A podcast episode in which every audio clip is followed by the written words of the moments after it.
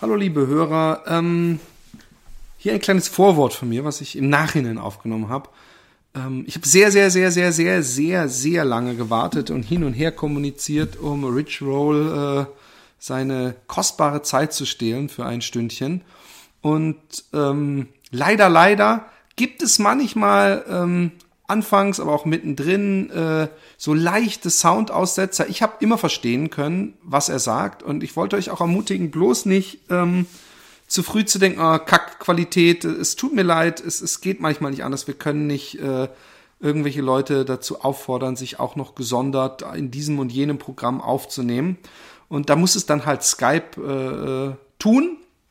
Nichtsdestotrotz ähm, wollte ich sagen, dass äh, es ist auf jeden Fall die Mühe wert. Es ist ein sehr interessanter Mann, sehr interessante Geschichten und manchmal klart seine Stimme auf und die Skype-Connection wird besser. Außerdem möchte ich sagen, sorry, ich, ich äh, stotter und verhaspel mich da und äh, äh, wenn man viel Deutsch, aber auch viel Holländisch redet, dann ist so eine dritte Sprache manchmal dabei, ähm, äh, auch wenn man die eigentlich super spricht äh, kann total verwirrend sein und äh, ich, ich mache mir extra nie großartig Fragen im Vornherein, sondern denk, meine Neugierde kann das eigentlich das interessanteste Gespräch äh, ergeben und sollte es. Und äh, ich mag nicht, wenn man dann so Fragen abhakt, stückweise.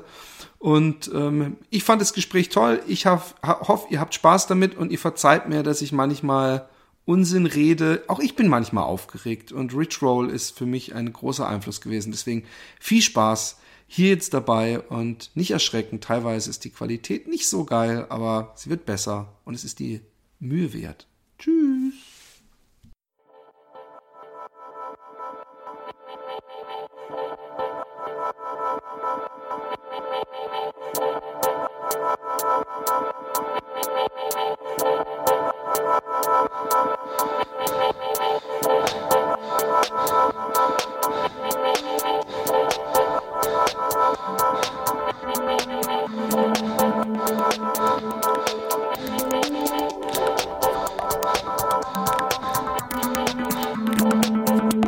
Fat Boys Run, der Joggingcast mit Philipp Jordan und René Kreber.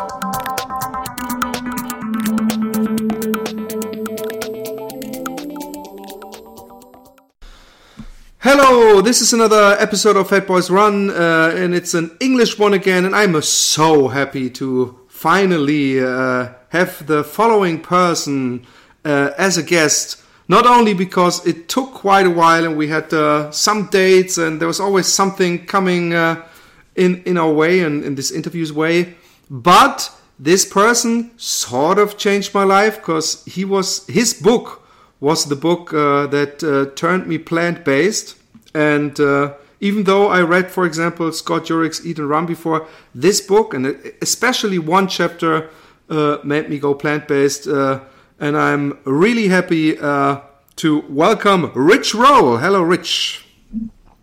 Hey, Philip. Thanks for having me. It's really great to be here with you. That's nice to hear. Hey, um, you have uh, two books out, and um, I talked uh, at least about the first book in the podcast, but uh, I don't know if everybody read it. But you have quite an uh, interesting story to tell because you don't have the story of the um, which we hear a lot of the addict person turning uh, extreme or, or, or, or uh, uh, dedicated sportsman or athlete. But you were an athlete, you had a talent, then the dark side got a hold of you, and then somehow you, you turned. Uh, back to the light. can you elaborate a little bit on your on your personal story? What what is your what's your story? Yeah, sure. So lots of ups and downs. Uh, I grew up uh, basically having all my needs met by two loving parents who provided everything for me. But I was always a, a really kind of awkward, insecure kid. You know, I was the kid who was always picked last for all the team sports, and I was bullied you know, quite a bit growing up. Um, but I found my salvation in the sport of swimming, uh, which was something that I was naturally good at. In fact, I think it was the only thing that I discovered as a young person that I had any kind of natural talent or acumen for. So I really just threw myself into that sport at a very early age. And and gave it, you know, gave it my life. And as a result of, of kind of devoting myself to one thing in a very, uh, you know, comprehensive way, it, it changed my life around. It, you know, I went from being uh, a kid who had a lot of trouble in school to becoming a very good student, and I and I you know became a very good swimmer by the time I was a senior in high school, and was getting recruited by colleges all over the country, and ended up going to Stanford, which at the time was the best collegiate swim program in the country.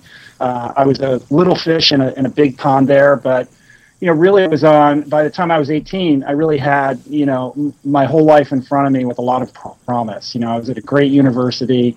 I was an athlete you know, I was out of school where, you know, it was popular to be a swimmer. But the problem was uh, when I got to college, I quickly discovered something that I was more interested in than swimming, and that was partying and drinking. And it didn't take long before uh, that really supplanted, you know, everything else in my life. And, you know, it took a while. Uh, it started out as something that was just fun.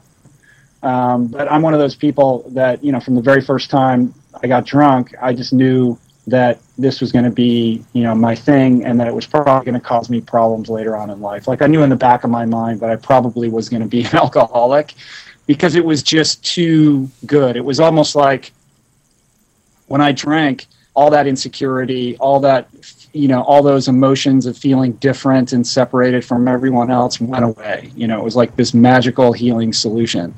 Uh, but you know, it, it, it quickly started causing problems in my life. You know, I was the guy who was always the last guy to leave the party. Um, I was the guy who was always passing out and making a fool of himself, and none of that stopped me. And you know, the drinking and the partying escalated until you know nothing else in my life was important. And you know, it's a long kind of downward slide that took many years. But at the end of my drinking career, you know, I was the kind of drunk who would start the day by drinking a vodka tonic in the shower in the morning, and I would, you know, drink a beer between my legs as I drove to work, where I was a corporate lawyer in Los Angeles, and you know, I would sneak drinks throughout the day. I would hide my empties. I was lying to everybody around me about this secret double life that I was leading, and it was very dark and lonely and desperate. And you know, weekends I would binge drink and wake up in strange places started getting DUIs and going to jail, and you know everybody around me started you know you know sort of alienating themselves from me, and I became uh, you know uh, isolated from my family and my friends, and at the end I was really uh, you know on the verge of becoming unemployed and and potentially homeless. I was sleeping on a bare mattress on an otherwise unfurnished apartment, um, and it was a really dark, lonely time, and I had that moment that you hear about with a lot of people in recovery where I woke up one day and decided, you know, today's the day I'm going to finally get sober because, of course, I knew I was an alcoholic. It was just a matter of not taking any action to do anything about it. And I ended up going to a rehab in Oregon where I stayed for 100 days, which is quite a long time to, you know, literally be in a mental institution. Um, but that experience saved my life and it gave me a toolbox, you know, a set of new tools to configure my life and, and prioritize my life around. And, and those tools were predominantly spiritual tools. You know, it was a, I remember very early on in, in that experience when one of the counselors in the rehab said to me, Rich, are you a human being having a spiritual experience or a spiritual being having a human experience? And I remember just being befuddled by the question. I didn't understand it. Uh, I'd never been introduced to anything, you know, sort of spiritually oriented in my life, and it took me many years to really understand that I'm a spiritual being having a human experience, and and from there, you know, my life uh, began to transform, and it was certainly not overnight. Uh, for many years, I had to repair the wreckage of my past. Uh, as a result of my drinking and, and drug use. Uh, and I became obsessed with trying to get back to where I was when I was that 18 year old with all that promise. And so I threw myself into workaholism. You know, I wanted to become a partner in this law firm where I was working.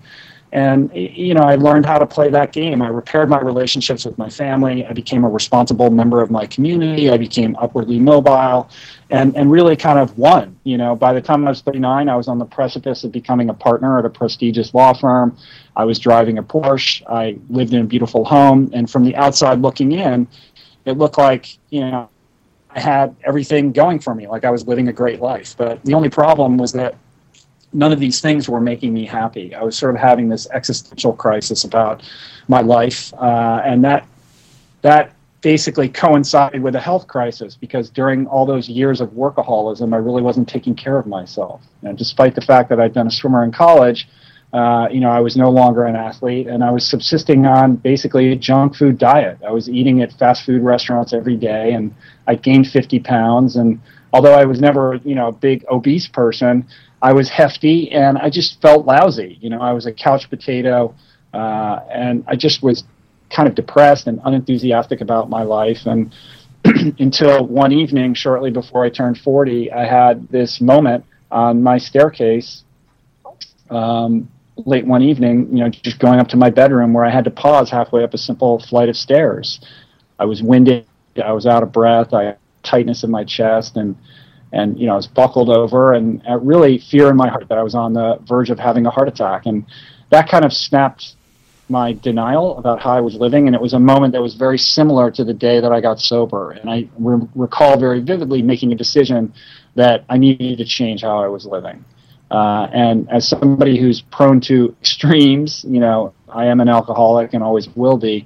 You know that that next day, I decided I was going to make some huge changes in my life, and you know, it was messy and it wasn't perfect, and it, it certainly didn't, you know, occur overnight. But I found my way to eating a plant-based diet, and that really changed everything for me. In short shrift, I lost bunch of weight. I started to feel good again. I actually had enthusiasm for my life. I had, uh, you know, a desire to take care of myself physically once again, and I started working out. And one thing led to another, and and you know, suddenly I was fit and looking better and feeling good. And I was just amazed at at the resilience of human body to repair itself when you treat it properly. You know, in a period of just a few months I seemed to be able to turn everything around in my life. And that kind of led me to this question of human potential, human capability. Like if I could, you know, make a, a couple simple changes in my life and, and, and feel so different so quickly, then what am I truly capable of? And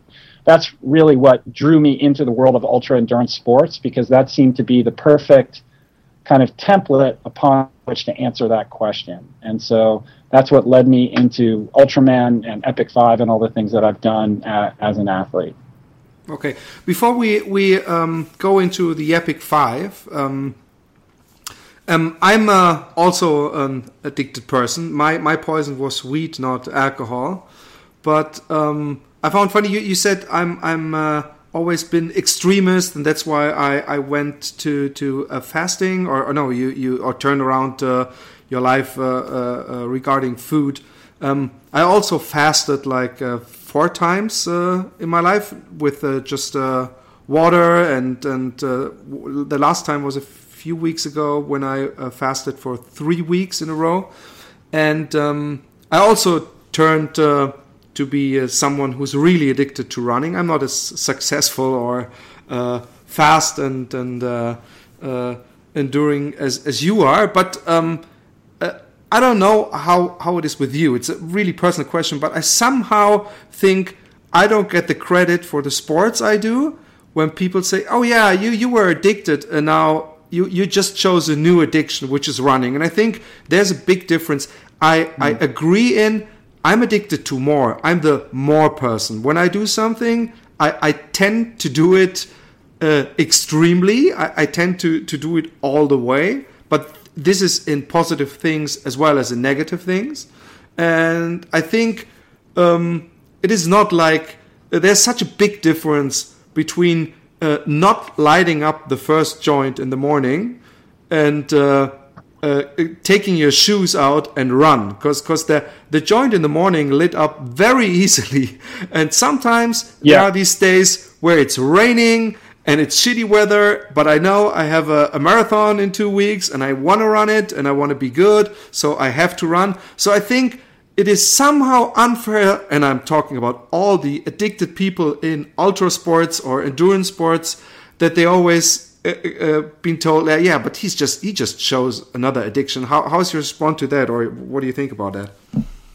That's a very interesting question. I mean, the, the, way that I respond to that, and I get asked that question all the time, is very similar to yourself. I mean, I think first and foremost, I recognize that there's truth in that. Yes, you know, I'm an extreme personality. I always have been, and I can't be dismissive of of a you know obsessive compulsive relationship with anything in my life. So I think, of course, there is some addictive aspect to ultra endurance sports. Anybody who goes into that, uh, you know, does so because they have that hardwired into their system on some level. So there is some truth to that, and that's fine. I think the difficulty or the, the it gets tricky when we place a value judgment on that. We say it's bad or we say it's good. It's just my truth. You know, you're the, the the other person is the person that's placing the value judgment on that. And I would agree with you. You know, the drink was always the easy thing to do. That was the way out of having to deal with anything difficult. And the hard thing to do is to show up for the training or for whatever it is that you uh, you know have that kind of relationship with. And, and I would add to that that you know we live in a culture in which we're told every day like oh you should live a balanced life and you should you know eat a balanced diet and everybody should be on an even keel all the time. And i've been doing a lot of thinking about that and i'm not so sure that that's correct. You know i know that in my life all the kind of extraordinary things i've been able to do are not because i'm some you know innately gifted person. It's because i've worked very hard for them and i've been very devoted and dedicated and focused on them. In other words i've been I've allowed myself to temporarily be out of balance to achieve a goal. And I think if you look, you know, around the world at anybody who's done anything extraordinary or noteworthy, they've put their nose to the grindstone and they've worked very hard for it. They've been out of balance in order to achieve that goal. I think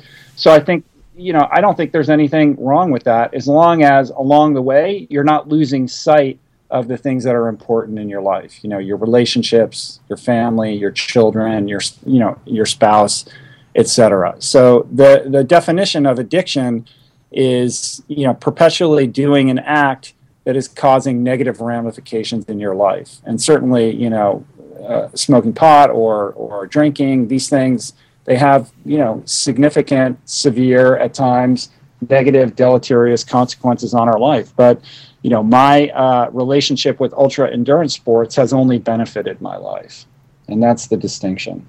Yeah, I, I of course, um, when when I told my wife uh, that I'm gonna uh, turn plant based diet, and I do that now almost a year. Um, I heard from her and from my surrounding and everybody who knows me and knows my past. Oh yeah, of course. Why why so extreme? Why do you have to be so extreme? And they they do understand uh, the idea of uh, vegetarianism and they, they they they do know forks over knives and movies like that and they agree but they always think it is ex an extreme way to live. Uh, what's your opinion on extreme? I think uh, i think you know what is extreme and what is not extreme is a function of of cultural uh, you know perception right? So in California, in Los Angeles, where I live, it's no longer considered that extreme because the culture has shifted. In Germany, it may, you know, it may still take a few years because the culture is different there. So I think, you know, I think there's nothing more natural than eating plants, and nobody would tell an herbivorous animal that they're being extreme by only eating plants. It's our perception around it that drives that that uh, you know idea of it being extreme. And as somebody who's now been doing this for almost ten years, it's the most natural thing to me. I don't even think about you know.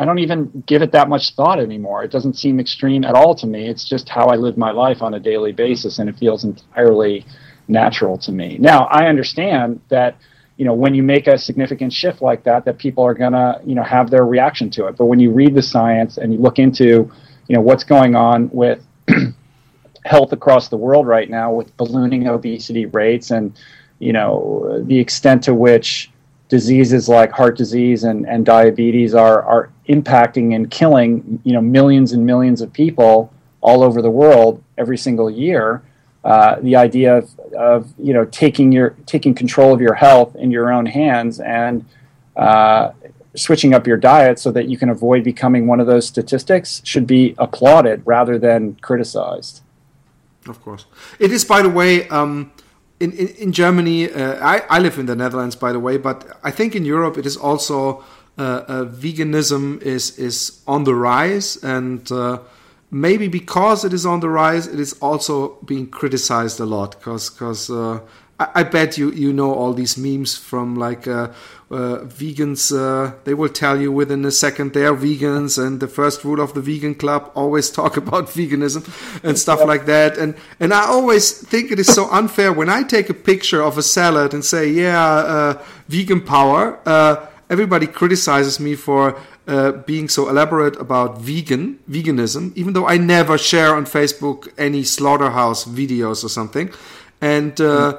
Nobody cares if someone takes a picture of a steak or a burger, but. Uh, that's uh, uh, I don't know. That's a perception thing, I guess. But yeah, um, well, because because yeah. anytime you're challenging the status quo, you're going to come up against resistance. If you're sharing a steak, then you're reinforcing the status quo. So when you're saying vegan power and showing a picture of a salad, that's threatening to a lot of people because it's different from how they live their life, how they've organized, you know, the organizing principles upon which, you know, they live on a daily basis. And so I think what gets baked into that is uh, is this idea, right or wrong, that you're putting yourself on a podium or a pedestal and saying, I'm better than you, because that's what's being received on the other end this this idea that you're somehow superior because you've made this decision and that's not your fault. That's the fault of the person who's hearing it on the other side because food is very emotional you know? It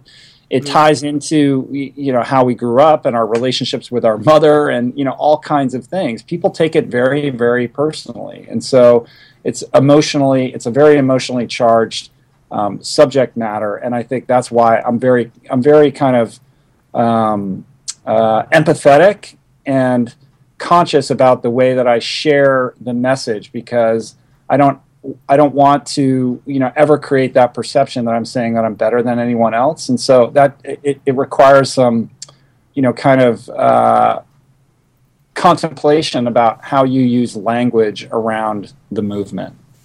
Yeah, that's that's a nice segue because um, what I liked a lot about your book, uh, which somehow somehow opened up my mind totally.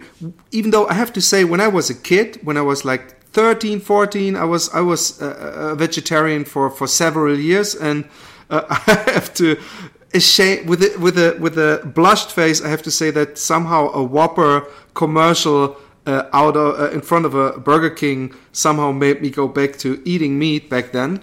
But uh-huh. um, when I read your book, I loved it that you you you were uh, I don't know the, there were some phrases in it you you were never feeling you didn't like the word vegan because some people were really uh, outspoken about it and, and some hippies and you never felt like one of those and and and then came this this this one chapter where I think you said something like uh, just try uh, uh, plant based for one month, and if you don't like it, you can go back to to your, your cheeseburger. And um, you had a, a, chapter where you uh, uh basically uh, broke down your your diet. What do you get from what plant or what shake or what what uh, ingredient? And that somehow uh, did the trick for me. I was like, come on, I can I can do it for a few weeks, and I, after two three weeks, I already knew this wouldn't, wouldn't be just an experiment. And this is, I think, this was. Uh, this has such an influence on, on many people that you you don't come preaching, you you don't come. Um, uh, this is so much better. You were like you were challenging, but in a very uh, loose way. Was was that uh, um, a, big plan? Did you did you uh, uh, rewrite that rewrote the chapter a lot, or were you was that just a coincidence? Because it worked so much better than all the other books I read.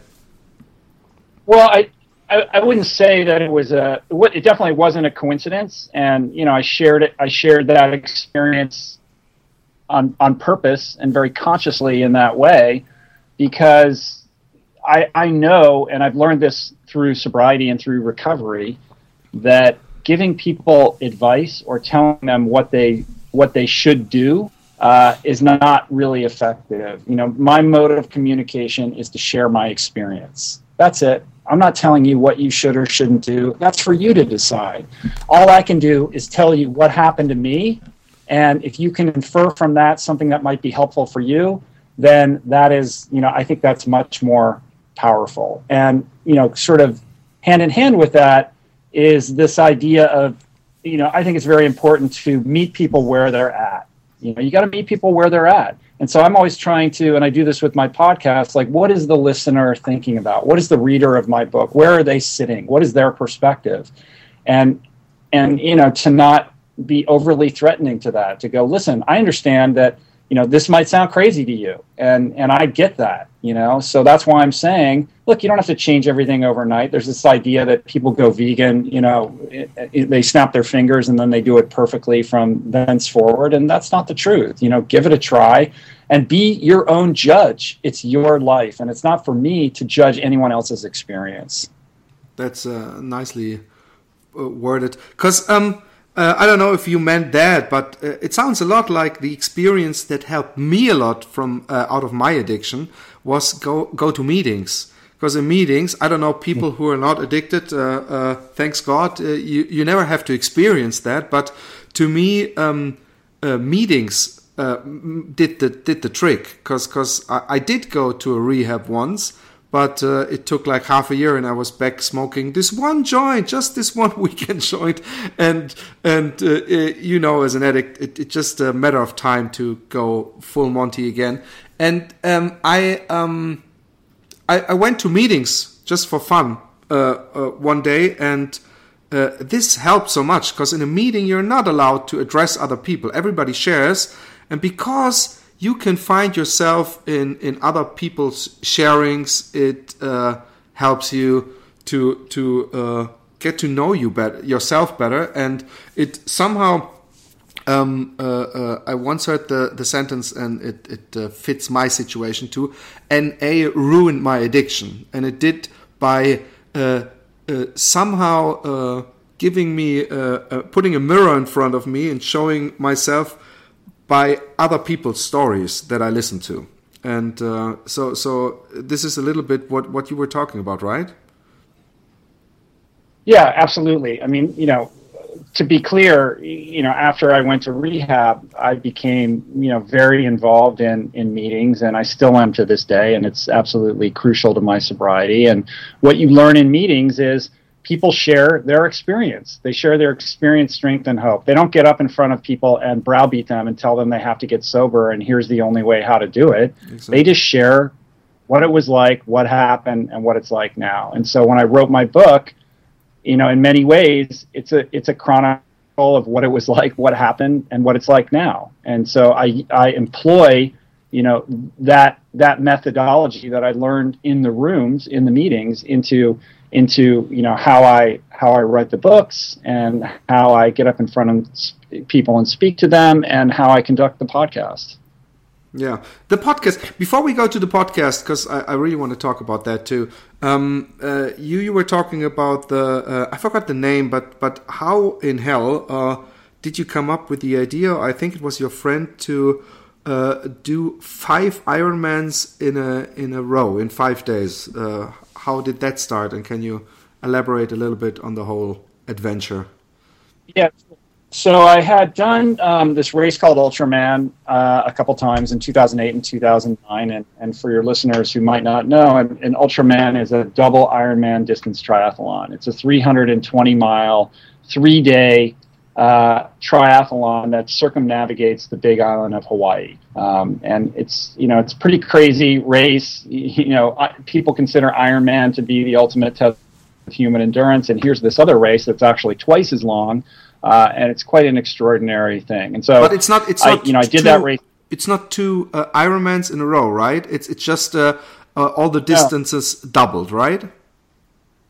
Well, yes, sort of. I mean, the first day you swim uh, 10 kilometers in the ocean, and then you ride your bike 90 miles, and then you go to sleep, and then you wake up the next day and you race your bike 171 miles. I don't know what that comes out to in kilometers for people in Europe. Uh, and then the third day, you do a 52.4 mile run, which is a double marathon distance run.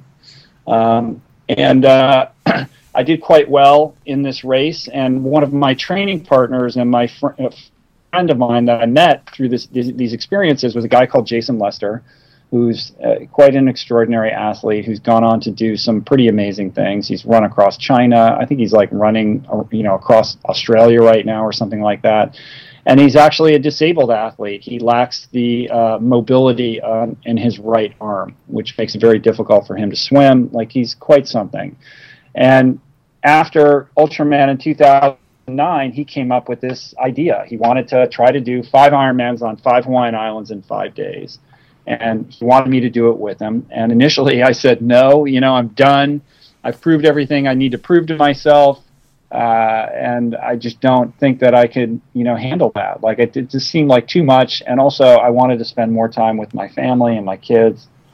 And he just really wanted me to think about it. And the more I thought about it, the more I realized that that you know when I thought about kind of the the pantheon of what human beings have done in the world of endurance, some extraordinary things have happened. I mean, every you know every peak has been summited. People have you know kayaked across the Pacific Ocean and you know raced their bikes across the United States without sleeping. And three guys even ran all the way across the Sahara Desert. And it seemed like every crazy challenge had already been done.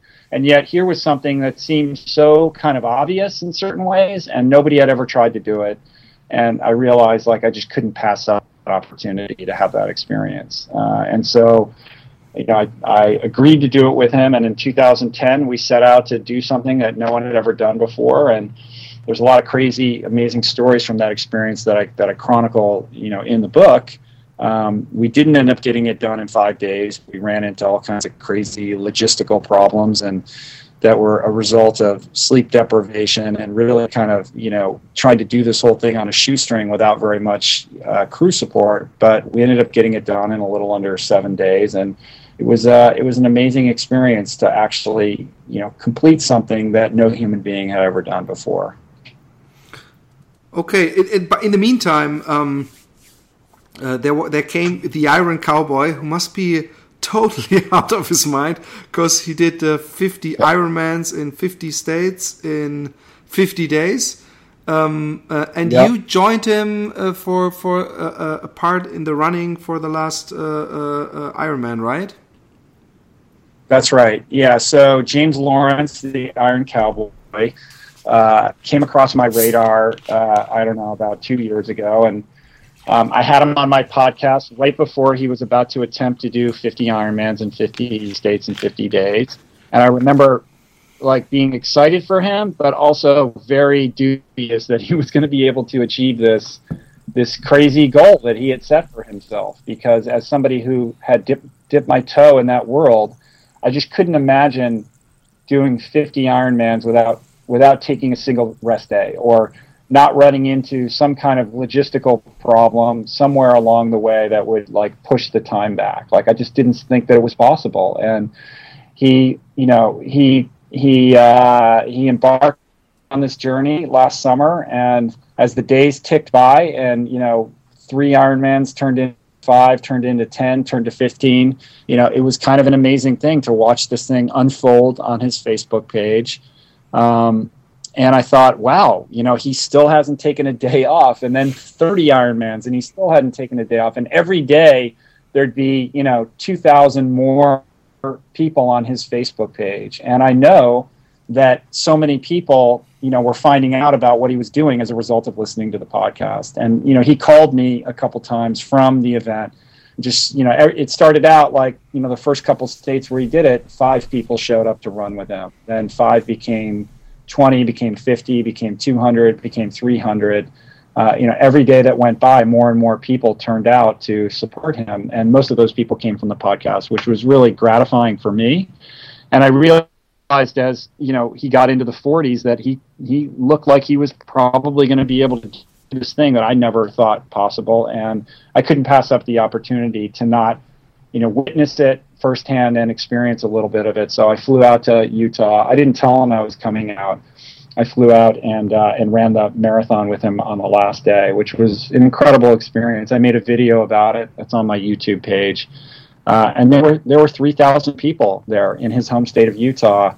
It was one of the most incredible things that I've ever seen, and I think that what James accomplished is one of the greatest accomplishments in the history of human endurance. And I don't think that he's received enough credit for just yeah. how amazing and extraordinary that accomplishment is. And I have nothing but crazy respect for what he's done. Yeah, I, I totally agree. I mean, there were a very few interviews somewhere, but um, it, it, it, not if you're not into endurance sports, uh, there's a 99.9 chance uh, you haven't heard of this guy, which is a shame. But uh, I heard uh, of him uh, through your podcast, just as I heard uh, of Josh LaJaunie through your podcast, and I, mm-hmm. I, invited him to my podcast. So I'm sort of feeding from right. your from your uh, podcast. And he's he's an amazing guy because I, I, I, when I interviewed him, he just wanted to do the first his first um, trail run, and in the meantime, he won a 50k trail run, if I'm not mistaken. So um, he's uh, he did. He did. He he will go places. He's not done, I guess. Yeah. Very inspiring. Yeah. Uh, and, yeah, I mean, I would say that, that that's one of the greatest gifts of this podcast journey that I've been on because, you know, my goal is just to bring on people that inspire me and shine a light on them and hopefully, you know, attract more attention to what they're doing. And I would say that you know that certainly occurred with the Iron Cowboy, but you know with Josh, uh, it, that's been really an extraordinary story because he you know came across my radar simply because he tweeted me a before and after picture, and I thought this might be interesting. I had him on the podcast; he was amazing. And I thought this guy's got a gift, and he needs to share his story. And I, I've been his champion ever since. And you know, it's my goal to you know push him out in front of audiences and get him up on stages and getting him talking to people because I think that he his story and his ability to communicate you know he has the potential to really help a lot of people. And now he's really embracing that. And to see him kind of flourishing in that world is is really really cool. Um, um, uh, just to finish the the five uh, uh, Ironmans, uh, uh, everybody who wants to read the in-depth story go by finding ultra uh, the rich roll the first rich roll book we, we talk about the second uh, in a minute.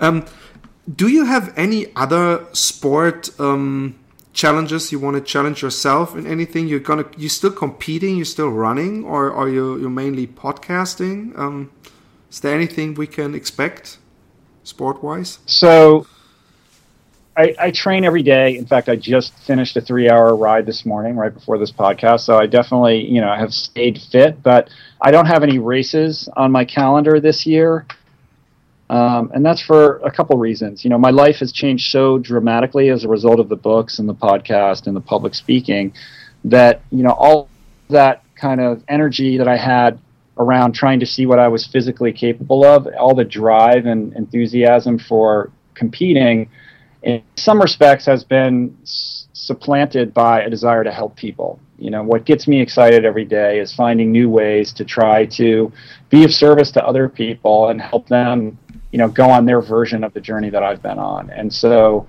the podcast, writing books, traveling to, for public speaking and all of that has kind of replaced the racing because I feel like I can have more of an impact, more of a positive impact in the world by doing that. Because if I train for a race, then I'm I'm training 25 hours a week or whatever, and then there's no mm-hmm. podcast. There's less service and and and less ability to be impactful in a, in a meaningful way to people. So that doesn't mean that I'm completely done. I think at some point the best way to carry the message is to do some some kind of you know challenge, and so I haven't written that off completely, especially with me turning 50 this year. The idea of doing something interesting, you know, in my 50th year could be could be cool. But right now, you know, all the advocacy that I'm doing keeps me quite busy. Okay. I mean, you have a lot of time. If you look at Marco Olmo, who won the Ultra Trail du Mont Blanc when he was 59, so you can podcast for a few years and mm-hmm. go back to competing. That's the nice thing about yeah. endurance sports. but um, yeah. that is so nice. Sorry. Go ahead. No, no, go ahead. Um, uh, that's that is uh, nice what you just mentioned because um, I pretty much have the the same feeling doing this podcast because I, I, had a movie po- or still a, a, part of a movie podcast, part of a comedy podcast, but um, the running podcast. Whenever we get a mail of someone who said because of us he he he found out of a depression and doesn't uh, need his medicine anymore because he's running and all that stuff, that gives me so much joy because I know how much running changed my life, and it is uh, it feels um, uh, yeah almost uh, spiritual or divine to be able to to do something good. So I totally get your message, and you are your wings are so much bigger. Your your you can reach out to so much more people, and you have so many interesting guests on your podcast. It is uh, for for the listeners. It's I think every show has another guest, right? It's it's oh yeah. Sometimes you you have your wife with you, but it's almost a, a, guest driven show, right? Yeah, very much so. I mean, we occasionally do a uh, an episode that's where my wife and I either answer listener questions or tackle a specific subject, but the vast majority of the shows are, are interview driven. I do long form interviews with interesting people, and, and those conversations are generally anywhere from 90 minutes to you know two hours, and even a couple have been upwards of three hours. Yeah, and um, if you would have to pick one guest, which was your most um, exciting uh, podcast so far? You're asking me to choose amongst my babies. I know I that's just... I can't. Yeah, I love them all. I love them all, but I will say this: like, there's, you know, I've had the good fortune to interview some some some noteworthy people. You know, some real culturally influential people in the world. Like I just interviewed Arianna Huffington um, the other week, you know, who founded the Huffington Post. I, I, interviewed Russell Simmons, like some people, you know, big people that, that a lot of people know about. But for me, the most gratifying guests and experiences that I've had on the show are are you know the Josh LaJaunies, the people that no one's ever heard of. That that you know I I get to find these people and see that they have an amazing story, and then introduce them to the world. You know, that's there's there's something special and unique about that, and I've had the opportunity to do that with a couple people, and and so those probably stand out as my you know my favorite.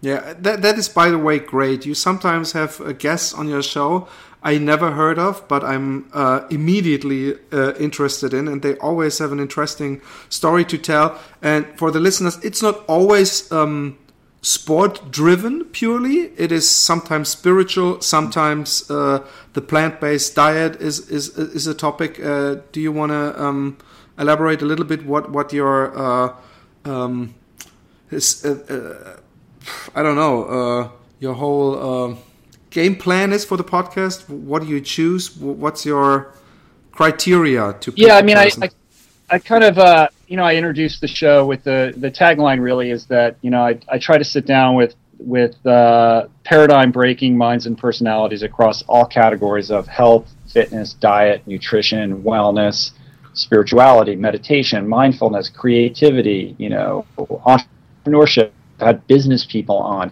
I just my only criteria really is does this person interest me? Are they inspiring, and do they have a message that I think will be helpful for my audience? And, and I try to take a comprehensive, you know, perspective when it comes to wellness. Like it's not, it's not wellness isn't just you know eating healthy food or being physically fit through sport. It's you know how are your relationships with the people that you care about like how do you navigate the professional world in a way that is personally gratifying for you these are all very important subjects that that uh, are impactful on our happiness and wellness equation. So, so you know, although of course you know the plant-based diet and and and perhaps you know triathletes or things like that, th- those are things that are personally interesting to me. But but it really is a broad format show where you know I try to curate it so that every week it's a little bit of a surprise. Like I'm always trying to take it in new directions and and keep people interested by not having it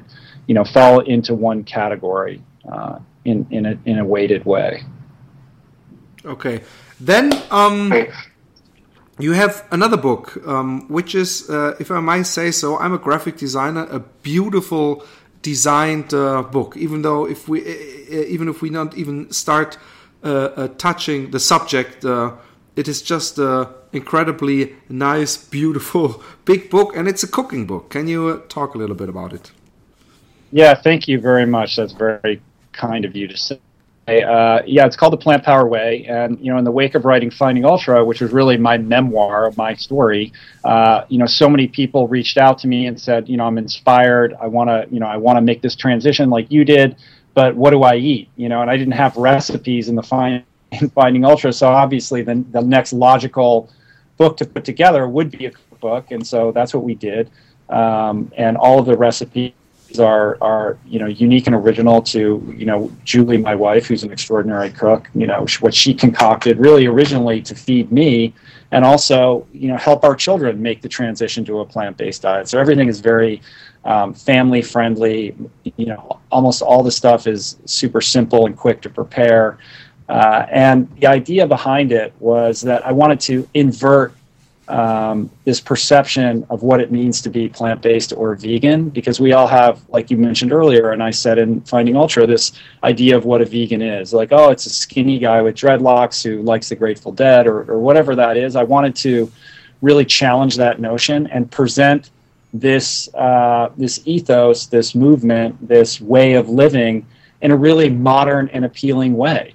And you know, my perspective is that you can get up in front of people and give them all the health reasons why they should adopt a plant based diet or tell them about all the environmental implications of animal agriculture, and they can intellectually understand it, but it's not going to change their behavior. And I think it's, it's, it's important and powerful when you make it cool. It has to be cool. If you make it cool, then people look at it and they want to do it, right? So I wanted to show it in a modern way, in a way that people can can be inspired by all the photography and the layout of the book, and say, "This looks cool. I want to be like these people, and I can do this too." And it, and and we purposely made it um, large and like a coffee table book because I didn't want it to be a book that you would just stuff, you know, in a in a cabinet and shut the door. I wanted it to be a book that you would feel good about leaving out, you know, for other people to see and to page through you succeeded uh, so much in that uh, in that uh, regard. Um, what Thank I always you. wondered is um, there's a lot of good um, documentaries about uh, veganism out there, um, and uh, we have the we have Forks Over Knives, which is uh, the the health aspect, and we have Cowspiracy, which is the ecological aspect. I wonder if, if you have you ever thought about making a movie because because um, um, I think um, the interviews are is one thing that that I love the the Rich Roll podcast.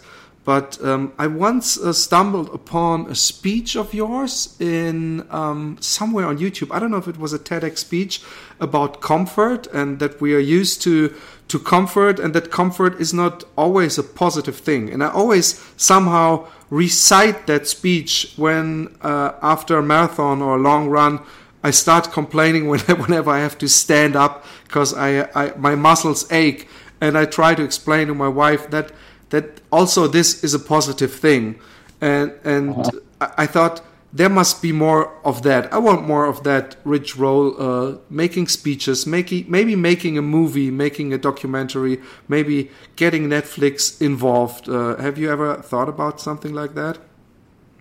Um, that's interesting. Yeah, I mean, I've thought about it. I haven't taken any action on that. Um, you know, maybe I should. Thank you for the vote of confidence on that. Uh, of, I've been interviewed by a lot of documentary filmmakers over the last two years. So I think there's a bunch of movies that are going to be coming out like in the next year and a half that are all in this vein. I know there's a movie called Game Changers about vegan athletes and a couple other kind of vegan athlete focused movies. The Cowspiracy guys uh, interviewed me for their follow up movie, which is going to be coming out, I don't know, sometime in the next six or eight months. So I'll be appearing in a lot of documentaries, but I, had, I, I don't have any concrete plans to make my own movie right now. but maybe I'll rethink that. And also television. I mean, um, uh, the plant based or vegan movement in the US. Um, if I was a, a network owner, I would I would, would want to be the first one to have a vegan cook show or, or something around veganism, but uh, uh, I bet that will come soon. Yeah, we'll see what's in the you know we'll see what's in the what's in the cards. I mean, to me, whether it's a documentary, a TV show, a podcast, a blog post, a speech, a tweet, a Snapchat story. These are all, you know, all of these things are just different distribution platforms for conveying the message, right? So, you know, I try to I try to you know educate and inspire across all of those platforms and use them for what they're what they're for. I would say the podcast right now is really you know the tip of the spear and the, and the thing that's really um, people are, are are really gravitating towards. But you know I'm open to doing anything that that shows up that can help further the message and be of service. Okay, I think these were the perfect words uh, to end this interview thank you so much. You made you made a, a dream come through. I hope uh, uh, the people who complain about me bringing veganism into a running podcast, which is nothing to do with running, uh, don't don't mind. Sometimes I get that. Um, um, don't mind. I, I, hope they, they enjoyed at least the, your your ultra endurance uh, stories. And finding ultra is also, by the way, the German name of your book. and the other book is called the das Plant Power Kochbuch. Uh, so, um, yeah. guys, uh, grab that. Check out the Rich Roll podcast. Um, do you, are you on Patreon? Uh, I'm not. We have a donate button. Um, I probably I've, I've, been thinking about Patreon. Like I might I might get on that actually. I've, i know some friends that have had great success with that. Yeah, you should. You definitely should. Um, okay. Hey, thanks a lot, and um, see you someday, somewhere, somehow. All right. Thanks, Philip. I appreciate it. Thanks so much. Take care. Hey, take care. Bye.